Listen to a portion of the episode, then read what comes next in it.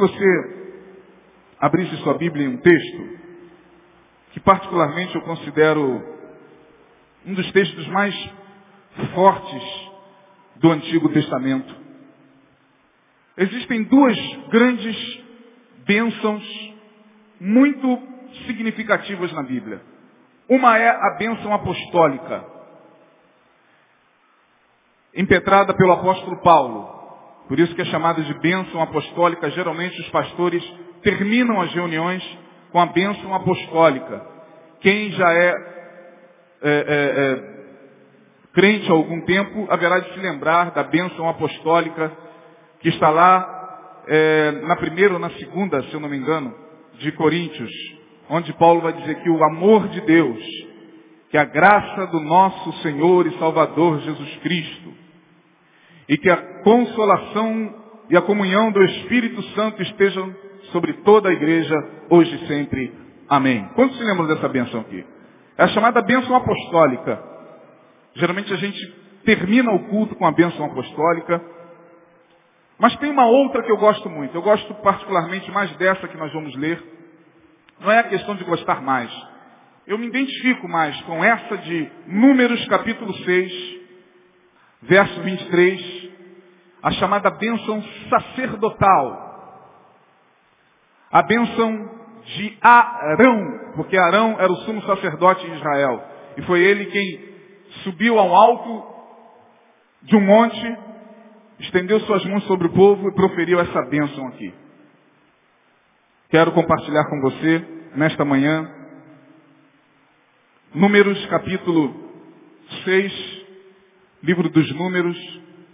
Números, se eu não me engano, é o terceiro livro da Bíblia. Confere aí. Êxodo, Gênesis, é o quarto, é. Quarto. É o quarto livro que faz parte do Pentateuco, né? Termina com Deuteronômio. São cinco livros conhecidos como os cinco livros da lei, o Pentateuco. Números é o quarto. Capítulo 6, a partir do verso 23, eu queria que você acompanhasse, na medida do possível, a leitura desse texto, porque eu gosto muito de muitas vezes terminar as reuniões com essa bênção aqui, principalmente quando a gente olha para, para o irmão que está ao nosso lado e profere para o irmão essa bênção chamada a bênção sacerdotal, que diz o seguinte a partir do verso 23.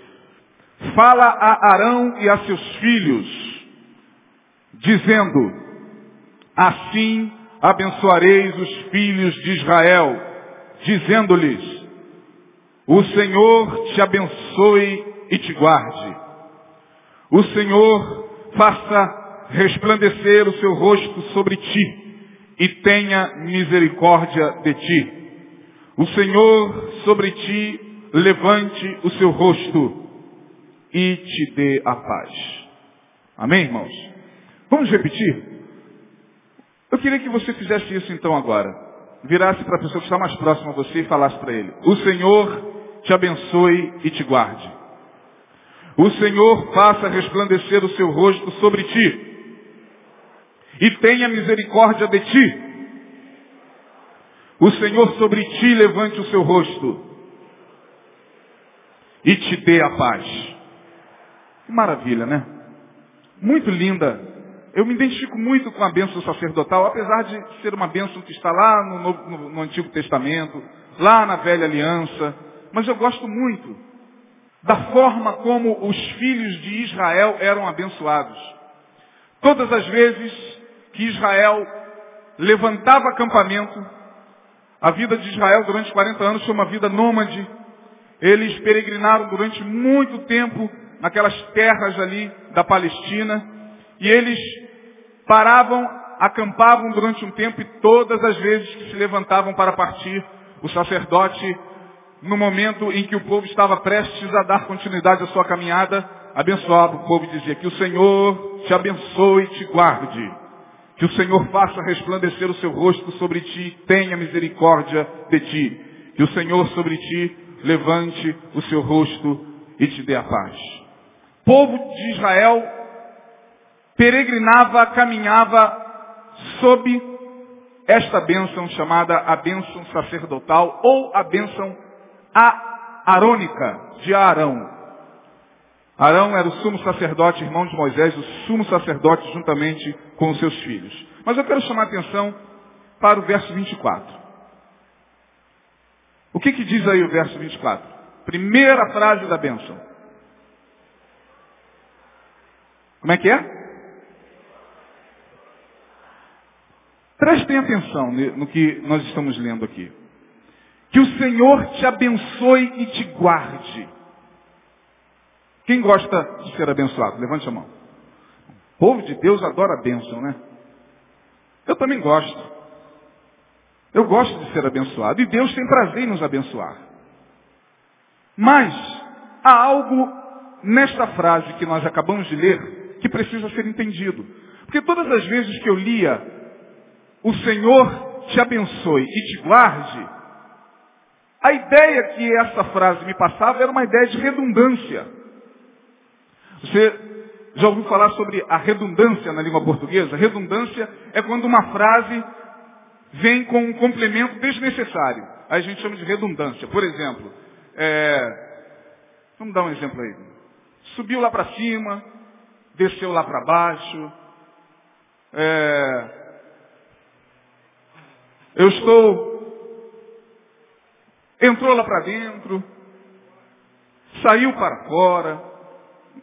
São essas redundâncias que a gente conhece na língua portuguesa, onde a, a, a frase não necessariamente precisaria desse complemento. Então, a gente poderia reduzir a frase, sem necessariamente ter que, que complementar ou complementá-la. Quando eu li esse texto, o Senhor te abençoe e te guarde. Eu falei, poxa, mas parece que há uma redundância aqui. Por que será que o sacerdote está abençoando ao povo com tanta ênfase? O Senhor te abençoe e te guarde. Porque na nossa cabeça, Deus quando nos abençoa já está nos guardando. Sim ou não? Quantos se sentem abençoados por Deus? Automaticamente, se você se sente abençoado, você já se sente guardado por Ele. Quantos se sentem guardados por Deus? Levante a mão. Então você já é abençoado. Amém? Mas porque o Senhor te abençoe e te guarde. Por que essa ênfase? E durante algum tempo eu busquei entender o porquê da ênfase, o porquê da redundância se é que a gente pode chamar de redundância, nesse caso não há uma redundância. Há uma lógica aqui. E aí eu queria compartilhar com vocês algumas razões por que Deus precisa nos guardar ao nos abençoar. Que somos abençoados, nós sabemos que somos. Todos os dias. Com as micro bênçãos, com as macro bênçãos. E a gente deve agradecer a Deus por todas as bênçãos recebidas de suas mãos tanto as maiores quanto aquelas que você considera insignificantes, como por exemplo o fato de você estar respirando. O fato de você ter acordado hoje. Você já se deu conta que durante o sono você poderia, sei lá, ter um infarto e morrer? Já soube de pessoas que morreram dormindo? Levante a mão. Não, podia ser você. Podia ser eu. Hã? Eu fico pensando como é que seria morrer dormindo. Seria mal, eu, eu, se eu tivesse de escolher a minha morte, eu escolheria essa. Se eu me levo dormindo, que eu já vou para o mundo dos sonhos e não volto mais. Tomara que seja um sonho muito bom, onde eu já esteja nas ruas de ouro, onde eu já esteja diante do trono do Cordeiro. E aí, fico imaginando um anjo chegando e dizendo, Isaías, você está me adorando aqui, imagine o sonho. Você quer ficar aqui para sempre, Isaías? Quero, Senhor. Então, corta o, o, o vínculo vital. E aí, muita gente dorme e morre. É claro que ninguém pretende dormir para morrer. Pelo menos aqui não. Tomara Deus que não tenha ninguém aqui com esse tipo de pensamento. Só os deprimidos, os suicidas, os que estão desesperançados da vida, que deitam e não querem mais acordar mas ainda assim acordam. Mas se nós acordamos, abrimos os nossos olhos, isso já é uma grande bênção. Devemos agradecer a Deus, Senhor, obrigado por mais este dia. Obrigado porque entrou ar nos meus pulmões. E eu hoje vou trabalhar, vou produzir, vou te adorar, vou à igreja, vou para um churrasco lá na casa do, do, do, de um parente, vou, enfim, isso é uma grande bênção. Mas por que o sacerdote, insisto, está dizendo que o Senhor tem que nos abençoar e nos guardar? Primeiro, Deus não é só um Deus que abençoa. Deus tem prazer em te abençoar, mas Ele não é um Deus que somente dá a alguém alguma coisa para que esse alguém entenda que foi agraciado por Ele. Porque dá para nós, no sentido da barganha, da barganha, do toma lá da cá, algumas pessoas que frequentam outras religiões e adoram a outros deuses, a outras entidades, a outras divindades, elas também recebem o que pedem. Ou você não sabia disso? Elas recebem. Ah, eu fiz um pedido, canso de ouvir isso. Eu fiz um pedido a Iemanjá no dia 31. Graças a Deus, já recebi. Quantos já ouviram isso aqui? Eu fiz um pedido à Nossa Senhora do Carmo, ao Nosso Senhor do Bonfim, a São Jorge Guerreiro. Graças a Deus a porta foi aberta. Eu ouço isso todo dia. Ah, eu arriei um despacho na encruzilhada para o Exu, não sei das quantas, e a coisa aconteceu. Então, para estas pessoas, elas foram abençoadas por essas entidades, por, esses, por essas divindades, por esses deuses, a quem eles adoram. Mas Deus, o nosso Deus, ele se diferencia, porque ele não só nos abençoa, mas ele nos abençoa e nos, e nos guarda. Aí é que está o diferencial do Deus a quem nós servimos para os deuses e entidades e divindades que estão por aí pelo mundo. Porque a questão não é só receber.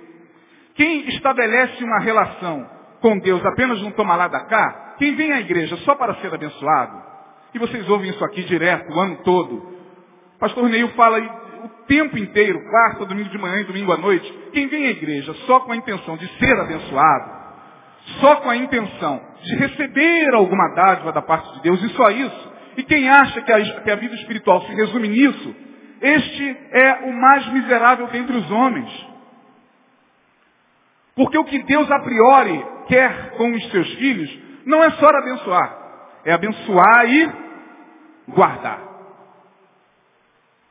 O guardar para mim aqui tem um sentido muito mais significativo do que o abençoar.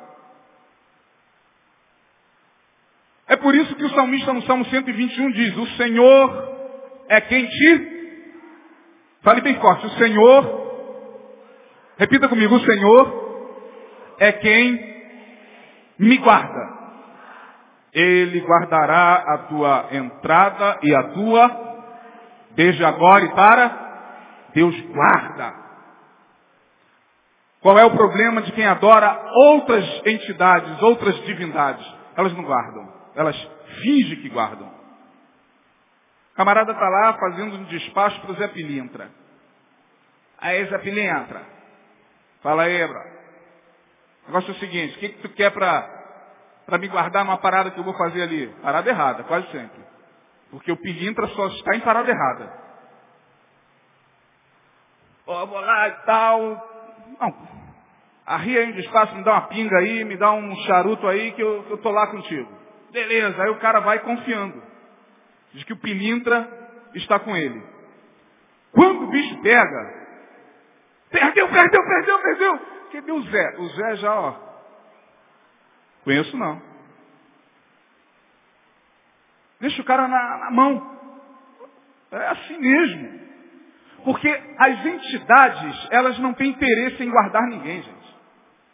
A, a, o interesse das entidades, o interesse do, do, das divindades é barganhar. O que, que você tem para me dar? Isso. O que, que você quer? Isso. Então você me dá isso e eu te dou isso. Estamos quites. Estamos quites. E o pior, quem não cumprir com a sua obrigação, está roubado. É diferente. A gente faz um monte de promessas diante de Deus e não cumpre mesmo. Mas Deus, como não é rancoroso, raivoso, Deus, como não é mal-humorado como essas entidades, Deus não cobra. Deus não vai. As entidades cobram. E tem gente que é fiel, muito mais fiel a elas do que a Jesus. Camarada, antes de se converter, subia a escadaria da penha de joelho. Eu não sei nem quantos degraus tem a escadaria da penha. Mas o cara chegava lá em cima com o joelho esfolado. Pagava promessa andando de joelho quilômetros. Teve um camarada que foi de Lorena a Aparecida do Norte de joelho. Década de 80 isso aí. Eu não sei quantos quilômetros, mas é muito chão. Da cidade de Lorena, ali no, no, no Vale do Paraíba, em São Paulo, até Aparecido do Norte. O cara foi de joelho. Mas pagou a promessa, chegou satisfeito. E nós, que somos filhos de um Deus todo amor, todo abençoador, todo misericordioso, relaxar, que nada, Deus, Deus entende. Deus entende, Deus, Deus, Deus conhece meu coração. Eu falei, mas eu falei de forma impensada. Quando eu fiz a promessa, eu não pensei. Agora está difícil de cumprir para caramba. Nós somos assim. Por que, que Deus, ao nos abençoar, precisa nos guardar? Primeiro, porque Ele sabe que somos seres caídos e vivemos em um mundo caído e confuso. Em Mateus capítulo de número 7, de 7 a 11, Jesus vai dizer o seguinte, preste atenção. Qual dentre vós que, se o filho lhe pedir pão, lhe dará pedra? Qual dentre vós que, se o filho lhe pedir peixe, lhe dará uma serpente? Ora, disse Jesus, se vós, sendo maus, sabeis dar boas coisas aos vossos filhos, quanto mais o vosso Pai Celestial não vos dará Ele boas coisas a quem lhe pedirem? Olha o que, que o texto está dizendo em Mateus, capítulo 7, dos versos 7 a 11. Qual dentre vós, que se o filho pedir, pai, eu quero pão, você vai dar uma pedra? Qual dentre vós, que se o filho pedir, pai, eu quero um salmão, eu quero um, um atum, eu quero um, um, um peixe, você vai pegar uma serpente e vai dar para o filho. Por que, que Jesus está dizendo isso? Porque vivemos em um mundo caído, gente. Em um mundo muito confuso. A nossa caminhada, a nossa existência debaixo desse céu é uma existência de muita confusão. Nós não vemos ainda nada de forma clara, de forma límpida diante dos nossos olhos. Nós somos seres caídos, nós somos seres marcados pelo pecado. Nós somos seres que lá atrás, no Éden, caiu, caiu como espécie. E porque caímos, trazemos em nós a marca da confusão. De sorte que muitas vezes chamamos ao bem mal e ao mal bem. Chamamos as trevas de luz e chamamos a luz de trevas. Chamamos a maldição de bênção e chamamos a bênção de maldição. Por quê? Porque o nosso discernimento, ele não é límpido, não é claro. Por mais que nós estejamos na presença de Deus, em algum momento a vida se torna muito confusa. As decisões que nós temos que tomar na vida, muitas vezes nos impede de enxergar claramente. Se tem uma porta aberta ali, como é que eu vou saber que aquela porta foi Deus ou não foi Deus quem abriu? Se eu estou em um projeto, estou lutando para alcançar esse projeto. E tudo que eu faço até chegar a, a, ao meu destino dá errado. Alguém vem e diz, poxa, você tem que considerar. Porque se você já está tentando há muito tempo e as coisas não estão acontecendo, pode ser que Deus não esteja nisso. Quantos já ouviram isso aí? Pula fora, irmão. Deus não está nesse negócio que as coisas de Deus, as coisas de Deus acontecem. As coisas de Deus, será que é assim mesmo? As coisas de Deus acontecem, se é de Deus, acontecem assim no piscar de olhos, no estalar de dedos, porque afinal de contas, se é Deus que está no negócio, se é Deus que está na obra, se é Deus que está é, é, à frente, não teria toda essa dificuldade. Se está tendo muita dificuldade, é porque não é de Deus. Sim, mas eu posso trabalhar com outro pensamento. Não. As coisas estão acontecendo para que eu persevere. E aí? Você tem que perseverar ou você tem que abandonar diante da dificuldade? Você que está aí tentando há muito tempo estabelecer um projeto na sua vida e as coisas, elas são muito difíceis, muito sofríveis, muito complicadas. Vou dar o um exemplo, minha esposa não está presente, mas quero tomar o exemplo da minha esposa. É, ela saiu de uma sala onde ela fazia um atendimento e foi para uma outra sala. Ela trabalha com pilates, fisioterapeuta, e a sala ficou apertada, e ela tentou uma sala que ela já estava namorando há muito tempo. Quando foi em dezembro, dia 12 de dezembro, a sala, depois de muito tempo, ficou vazia. Olha que ela já estava paquerando esse ponto desde 2008. Eu falei, é impossível, a menina que está ali não vai sair tão cedo. E, e, e a pessoa que atendia nessa sala, ia na sala uma vez por semana quando ia, mas pagava aluguel. Pra você ter uma ideia de o ponto era interessante. E aí minha esposa Isaías, ora, me ajuda em oração. Ah, aquela sala. Eu tava falei, aí eu brincava com ela, irmã, tá de olho na sala dos outros. Brincadeira. Mas aí, 12, 11 de dezembro, nós ficamos sabendo que a menina desocupou a sala. Lá fomos nós. Lá foi a minha esposa na imobiliária. Olha, eu vim aqui e tal. Tem que ter fiador. Aí tá. Eu não tive condições de ser fiador da minha esposa, devido a alguns requisitos básicos para, para, para ser fiador. E aí, mas tem uma outra alternativa, pode fazer seguro-fiança, porque agora as imobiliárias estão trabalhando com seguro-fiança. Você paga um valor lá para Porto Seguro, suponhamos, e a Porto Seguro é quem vai te responsabilizar pelo teu lugar. Como se a Porto Seguro fosse o teu fiador.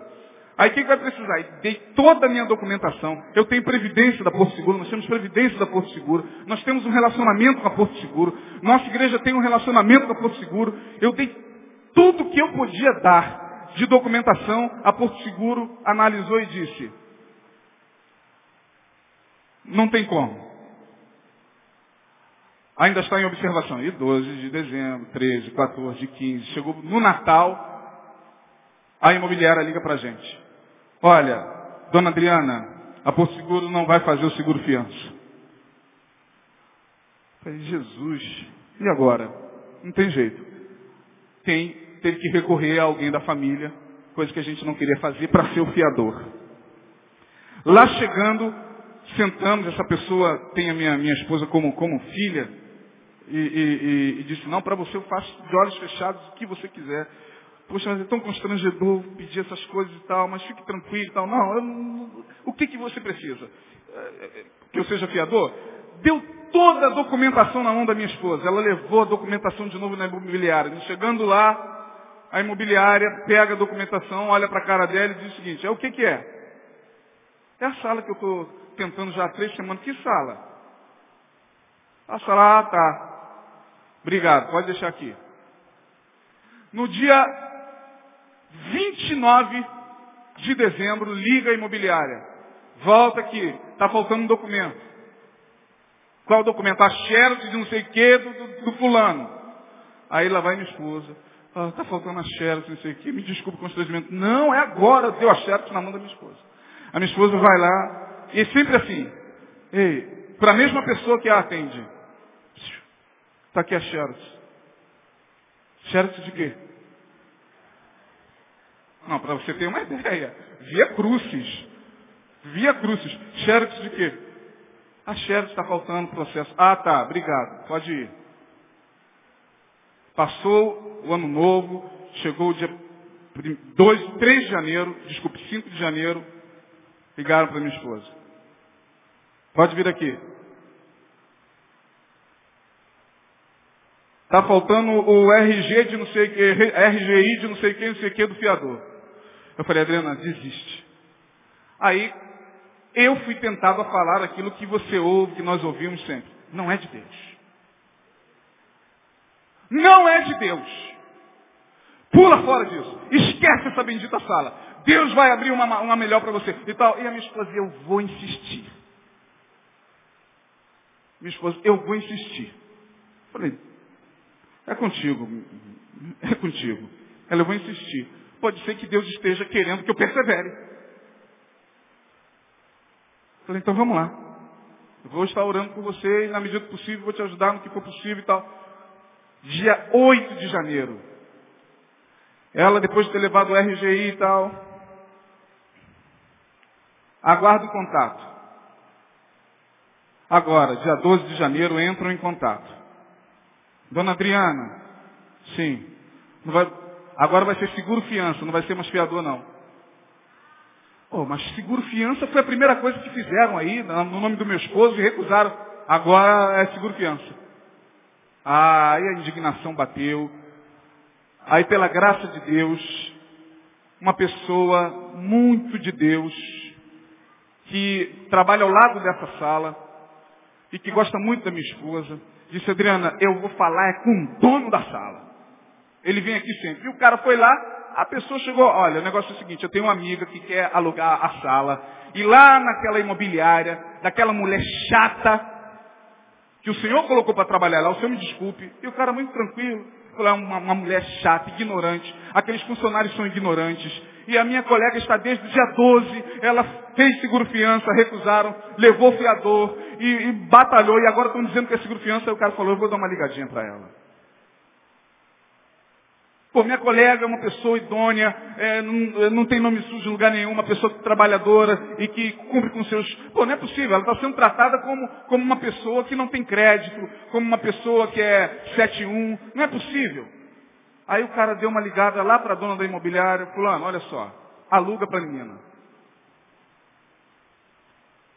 No dia seguinte, a mulher pega o telefone, dona Adriana?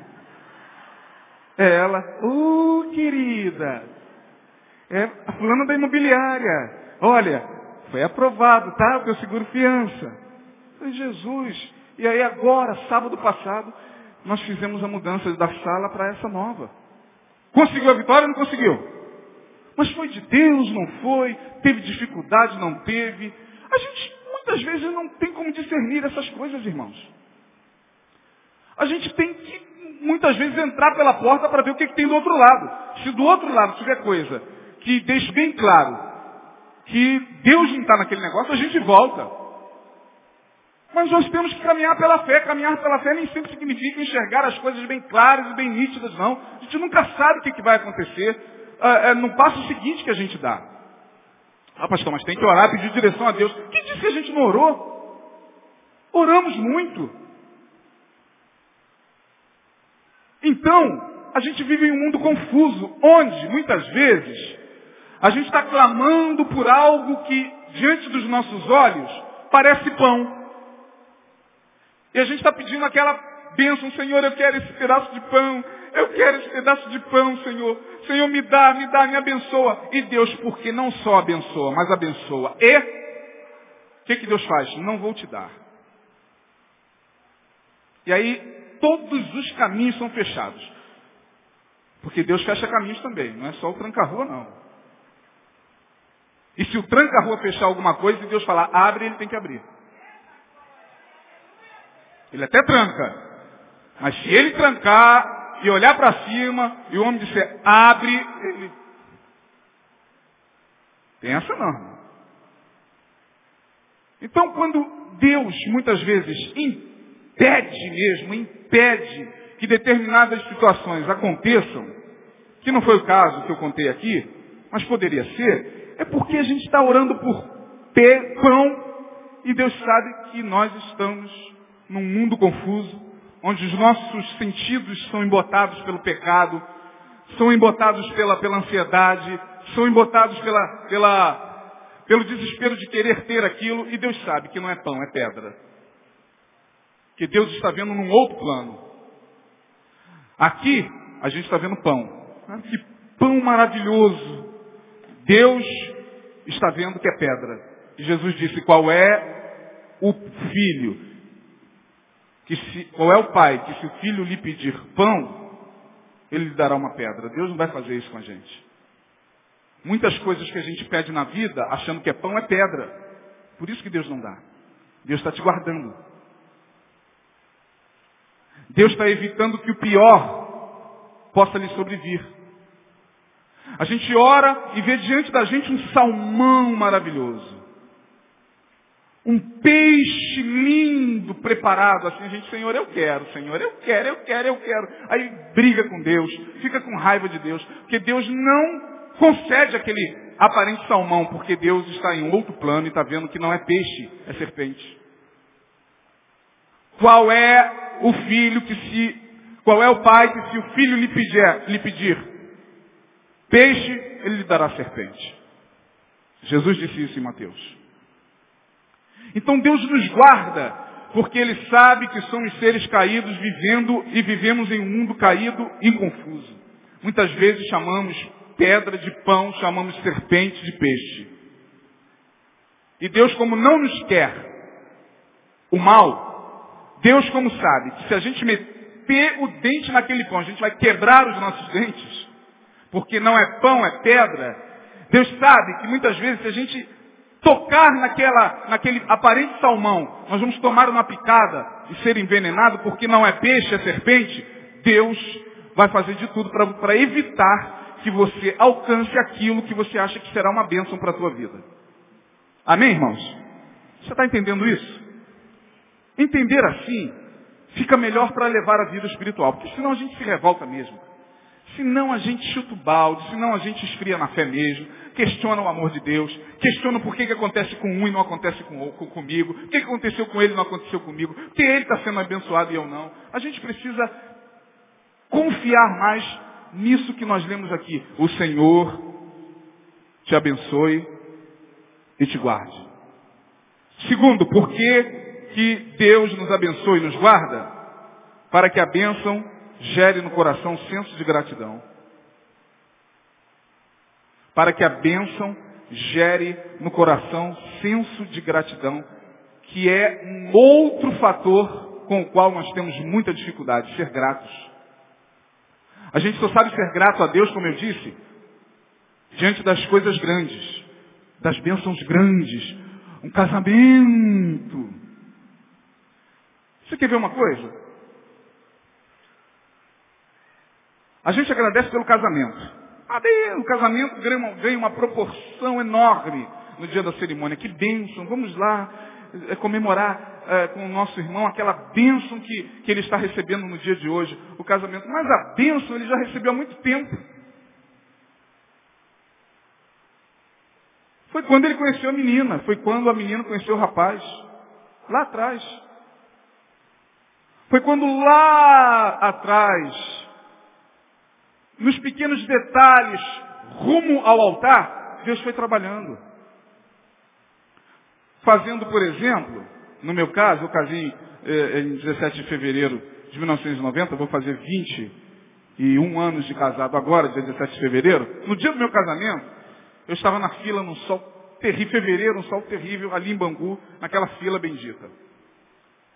Estávamos eu, a minha, a minha futura esposa, Adriana, e o casal de padrinhos. E aí, do nada, seis casais desistiram. Um saiu, o outro saiu. Eu falei, ah, pararam de atender? Não, desistentes, desistiram. Isso é uma bênção. E a gente não sabe entender e discernir isso, Senhor. Ah, que isso, pastor. Quer dizer que a, bênção de uns é a desgraça de outros. Não é isso que eu estou falando, não. Mas, às vezes Deus nos abençoa de formas inquestionáveis, estranhas. Isso é uma bênção. A gente só espera para agradecer a Deus quando a gente recebe aquela bênção grande, enorme. Mas e os detalhes, irmãos, do dia a dia? E o pão que esteve sobre a sua mesa hoje e que não tem estado sobre a mesa de muitos dos nossos irmãos lá na região serrana? E a água que você bebeu hoje e que vai continuar bebendo logo mais e que tem chegado com muita dificuldade lá na região serrana? A gente muitas vezes não consegue agradecer porque vamos perdendo o, o senso de gratidão. E Deus precisa não só nos abençoar, mas precisa nos guardar, guardar o nosso coração, para que a gente não perca esse senso de gratidão. A Bíblia diz em tudo o quê? Em tudo. Pela grande bênção que você usufrui hoje, pela casa abençoada que você tem hoje, mas por aquele quartinho pequenininho no qual você morou no início do seu relacionamento. Pelo carro que você tem hoje, mas também pelo, por aquele carrinho velhinho que foi o primeiro carro com o qual você começou a andar. Ou no qual você começou a andar. Pelo sapato que está nos teus pés, mas por aquele que naquela ocasião, sem que você tivesse condições, você ganhou do irmão. Meu irmão, tem um sapato aí, qual é o teu número? Até hoje, sem necessidade, eu fiquei mal acostumado. Já precisei no passado, já precisei recorrer à, à, à, igreja para pegar compras, sem o menor problema. Passando um momento de muita dificuldade, pastor, tem um, uma comprinha aqui da dispensa da igreja. Ô meu irmão, glória a Deus. E pegava, não queria nem saber quem, quem estava, quem não estava. Tem gente que pega e, e. Ah, obrigado, irmão. Depois eu pego aí, depois eu pego. Aí espera o ambiente ficar vazio e pega aí.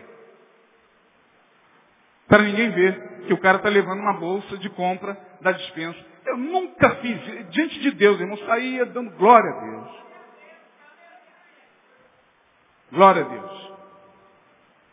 E fiquei mal acostumado, porque se qualquer pessoa chegar para mim hoje, mesmo sem necessidade, pastor, qual é o seu número? Eu falo na hora.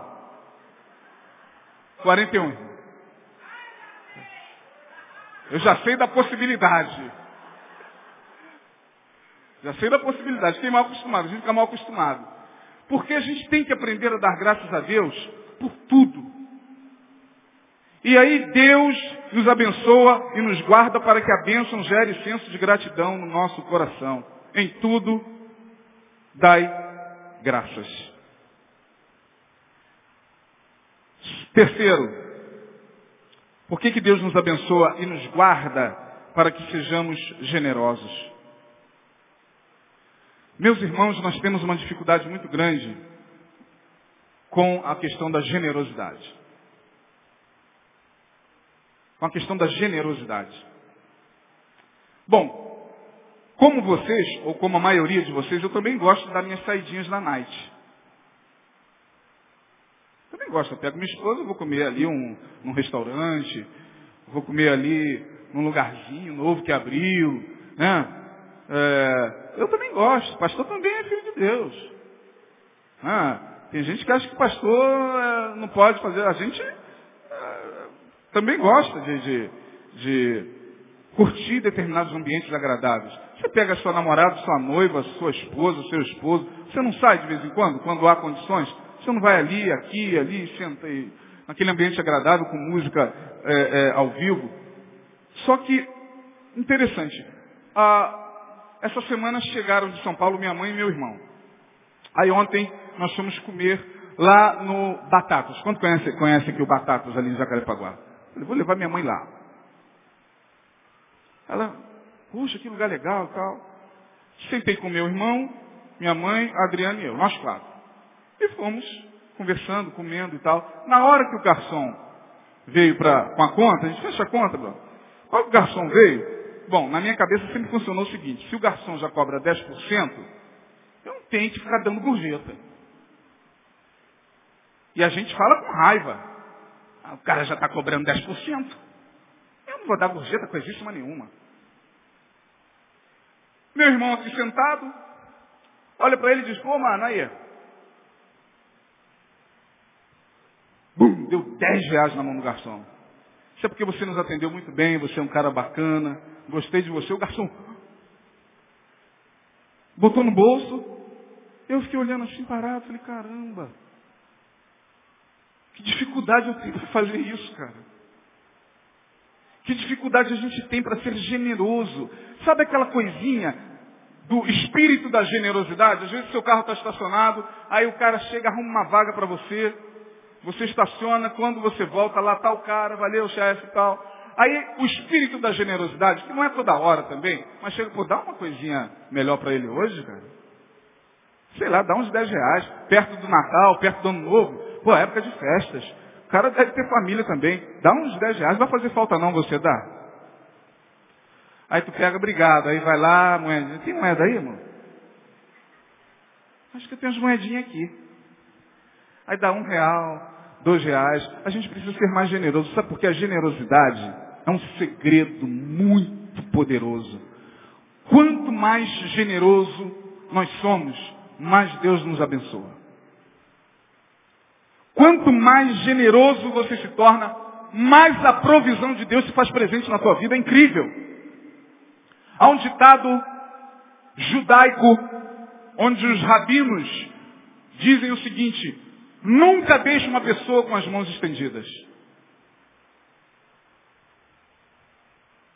Então se você pode ajudar, se você tem condições de ajudar, se você foi abençoado, recebeu aquela herança, recebeu aquele dinheiro que você estava esperando há muito tempo e que estava na justiça, ganhou na loteria. Estou brincando. Retira esse último. Foi abençoado, foi para um emprego melhor, está recebendo duas, três, quatro vezes mais. Peça a Deus para que o espírito de generosidade alcance a tua alma, porque como tem gente sovina, como tem gente mão de vaca, cara. Impressionante. O camarada sabe que se ele meter a mão no bolso e abençoar, não vai lhe faltar. Mas ele não o faz porque ele é sovina. Tem o espírito da sovinice. Ele é avarento e a avareza é uma doença. Porque na cabeça do cara, 10, 5 reais vai lhe fazer falta. Por incrível que possa parecer. E nós vivemos em um sistema capitalista onde o dinheiro se tornou um Deus, tudo pelo dinheiro, a vida pelo dinheiro, é, enfim, o dinheiro vive em um altar adorado por todos nós, porque temos a sensação de que ele está cada dia mais difícil. Está cada vez mais difícil ganhar dinheiro, a gente sabe disso. Mas eu tenho certeza que se nós aprendermos a ser generosos, Deus nunca permitirá que falte nada sobre a nossa vida. Por isso que Deus precisa não só te abençoar, mas Ele precisa te abençoar e te guardar. Porque se você for abençoado financeiramente, mas se Deus não guardar o teu coração, você vai se tornar uma pessoa avarenta. E você vai ter chance de abençoar pessoas, você vai ter chance de abençoar é, necessitados que Deus vai colocar no seu caminho e você vai ter uma dificuldade muito grande. Por isso que o Senhor tem que nos abençoar e nos guardar. Eu prefiro muito mais que Deus guarde o meu coração para que depois Ele me abençoe. Que o Senhor te abençoe e te guarde. Deus nos guarda porque Ele sabe que nós não temos o discernimento muito límpido. A gente chama pedra de pão, a gente chama serpente de peixe. Por isso que Ele não dá. E Ele não dando já está nos abençoando. Ele nos abençoa para que a bênção gere senso de gratidão no coração. A gente tem que agradecer a Deus por, pelos, pelos mínimos detalhes da vida. A gente tem que aprender a agradecer a Deus até pela, pela, pela água do mar. Quando você vai à praia, pode ser uma coisa tão banal. Mas quando você entra no mar, aquele mar maravilhoso da região dos lagos, ou aqui da Barra, do Recreio, a gente tinha que aprender a dar graças a Deus. Senhor, obrigado porque esse mar foi feito por Ti, essa praia foi feita por Ti, eu estou aqui usufruindo dessa bênção. Que coisa maravilhosa. Que privilégio estar aqui sendo abençoado pela natureza.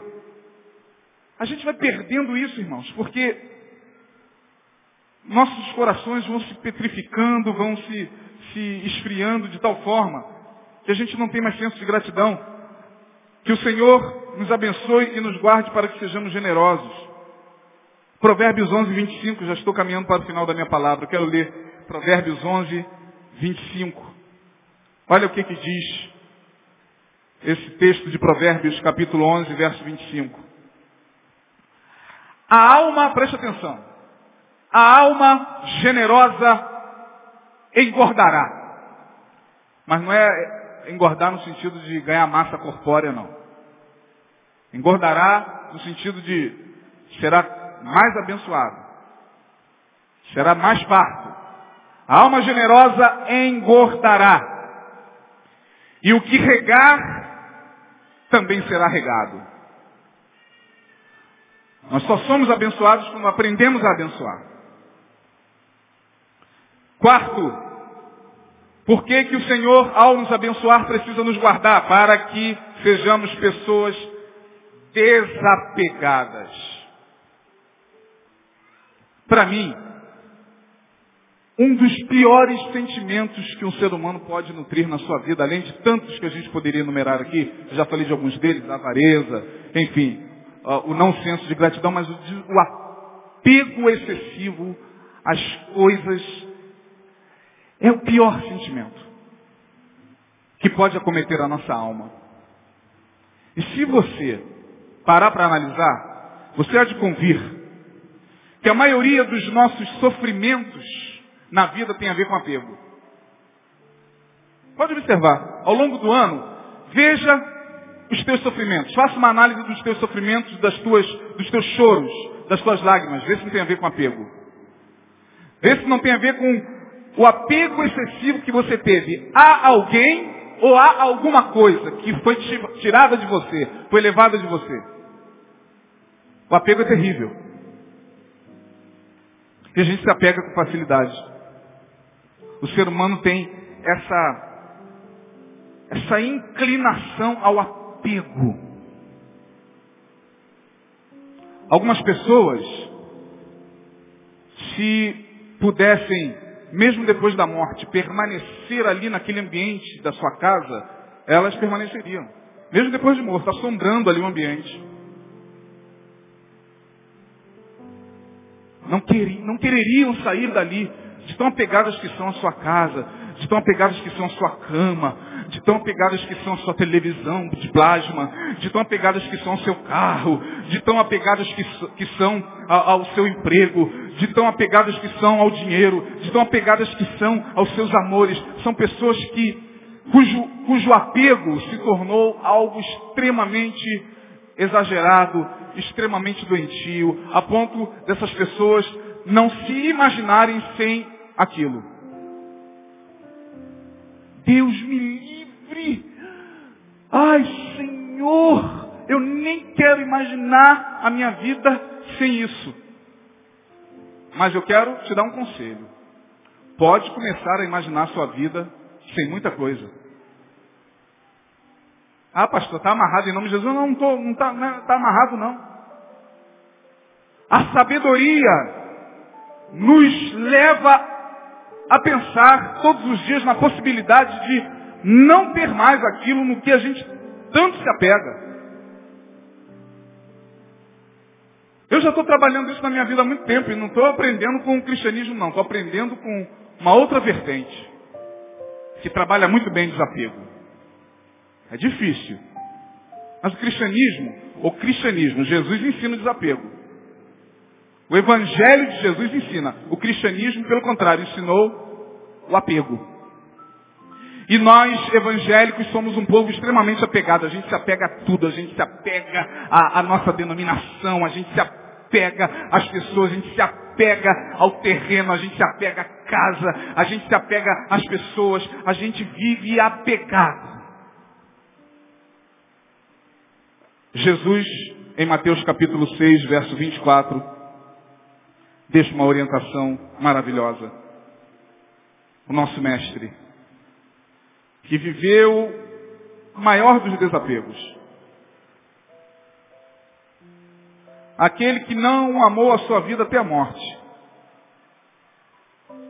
No sentido de apegar-se, né? Pelo contrário, Jesus disse, a minha vida eu dou. Tem problema. É para dar a vida? Eu dou. É para doar? Eu dou. E aí, em se falando, por exemplo, do apego ao dinheiro. Vamos voltar à questão do dinheiro. Ninguém pode servir a dois senhores porque há de odiar um e amar o outro, ou se dedicará a um e desprezará o outro. Não podeis servir a Deus e a mamão. Ele continuou dizendo, por isso vos digo, não andeis cuidadosos quanto à vossa vida. Não andeis cuidadosos, ou seja, não andeis apegados. A, palavra cuidadosos aqui, em Mateus 6, 25, pode ser substituída como apegados. Não andeis apegados quanto à vossa vida pelo que haveis de comer, ou pelo que haveis de beber, nem quanto ao vosso corpo, pelo que haveis de vestir. Não é a vida mais do que o mantimento, e o corpo mais do que a vestimenta? Olhai para as aves dos céus, que não semeiam, não cegam, não ajuntam em celeiros, e o vosso Pai Celestial as alimenta. E qual de vós poderá, com todos esses cuidados, ou seja, com todos esses apegos, acrescentar um côvado à sua estatura? E quanto ao vestuário, por que andais solícitos? Gente, quanto ao vestuário. Vou dar aqui um, uma, uma orientação. Você, você recebe se você quiser, você ignora se você quiser ignorar, não tem problema nenhum. Uh, mas quer ver uma coisa legal em se falando de vestuário aqui? Qual de vós, e quanto ao vestuário, por que andais solícitos? Seria muito bom se de vez em quando, no início do ano, a gente ainda está no início do ano, a gente fizesse aquela faxina no nosso armário. Comece a trabalhar o desapego pelo armário. Você vai ver que você ainda é muito apegado. Abre o armário e veja aquela roupa que você não usa há muitos anos. Mas está lá. Você só tem prazer em abrir o armário e ver que ela está lá. Ah, ela está aí. E o apego se torna pior ainda quando a gente. Foi mamãe quem deu. Mamãe já morreu. Foi a minha irmã quem me deu. E a irmã já morreu. E a roupa não dá mais em você. E o sapato não dá mais em você. Você não usa mais aquela roupa. E você sabe que você poderia fazer uma dieta no teu armário. Tirar as roupas todas e olhar e, e, e separar aquilo que você sabe que poderá ser útil e aquilo que você sabe que você não está usando, você colocaria a parte e doaria. Mas como temos dificuldade para se desfazer de uma camisa, meu Deus. Ah, pastor, mas é, isso aí é pessoal, isso aí é tudo bem. Cada um na sua. Eu estou falando que eu fiz. E não é fácil fazer, não. Porque eu botei tudo na cama, aí minha esposa me ajudou. Isaías, dá essa aqui. Eu, qual? Essa aqui. Eu falei, puxa vida. Roupa de 2003, cara. Fica já apertada em mim. Dá essa camisa, meu filho. Você não usa mais. Mas essa aqui eu gosto. Logo essa eu não uso desde 2003. Não uso a camisa. O que me faz olhar para a camisa e chorar? Dá essa calça aqui, não dá mais em você. Aí você não acredita e pega, deixa eu experimentar.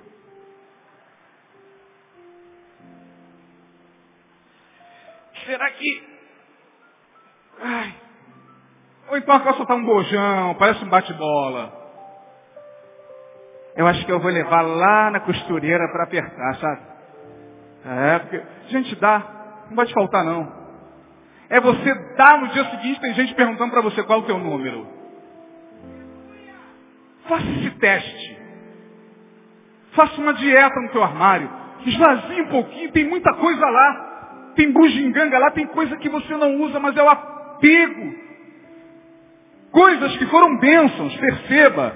Foram bênçãos para você numa determinada época, te, te, te serviu para sair, para usar, mas não serve mais. Tem coisa na tua casa que não serve mais. Tem coisa no teu armário que não serve mais. Se desapegue, porque Jó vai dizer, nu eu vim a este mundo, e manifesto é que nu eu tornarei dele. A gente não leva nada. Quando a gente morrer, tudo vai ficar aí. Quando eu morrer, alguém vai usar esse sapato no meu lugar.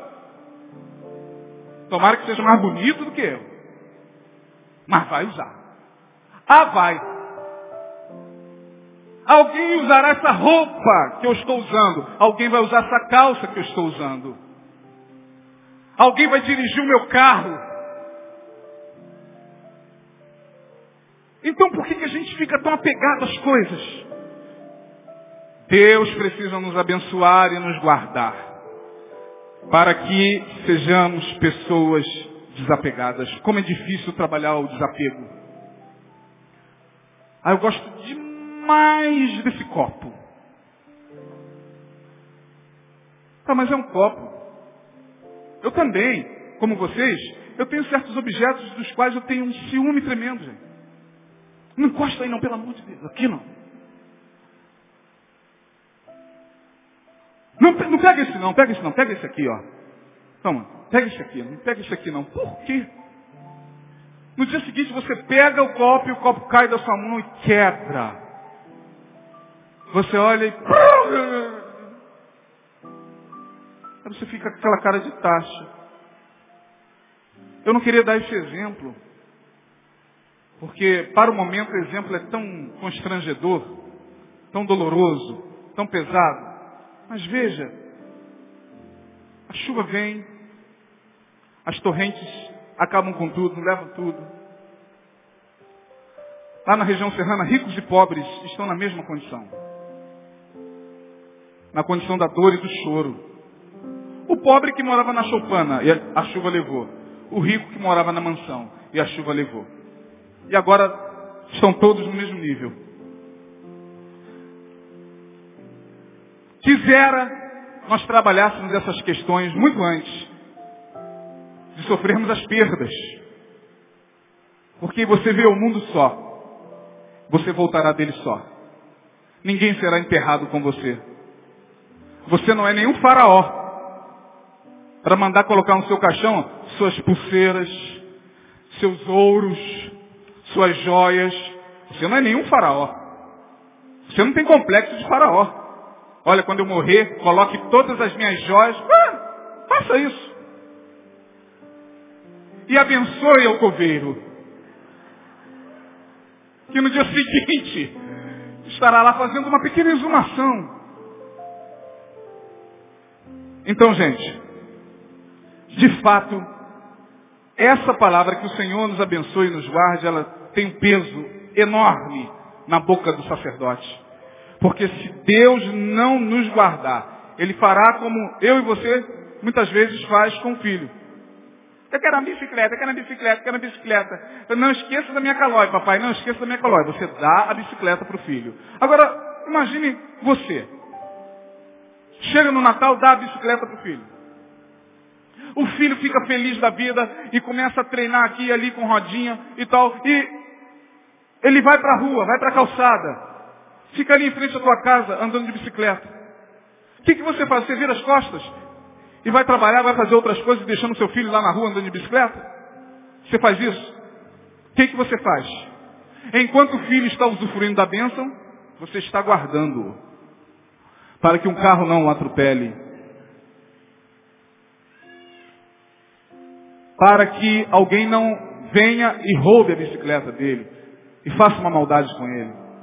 É assim que Deus faz. Deus tem muito mais prazer em nos guardar do que nos abençoar. Ele nos abençoa.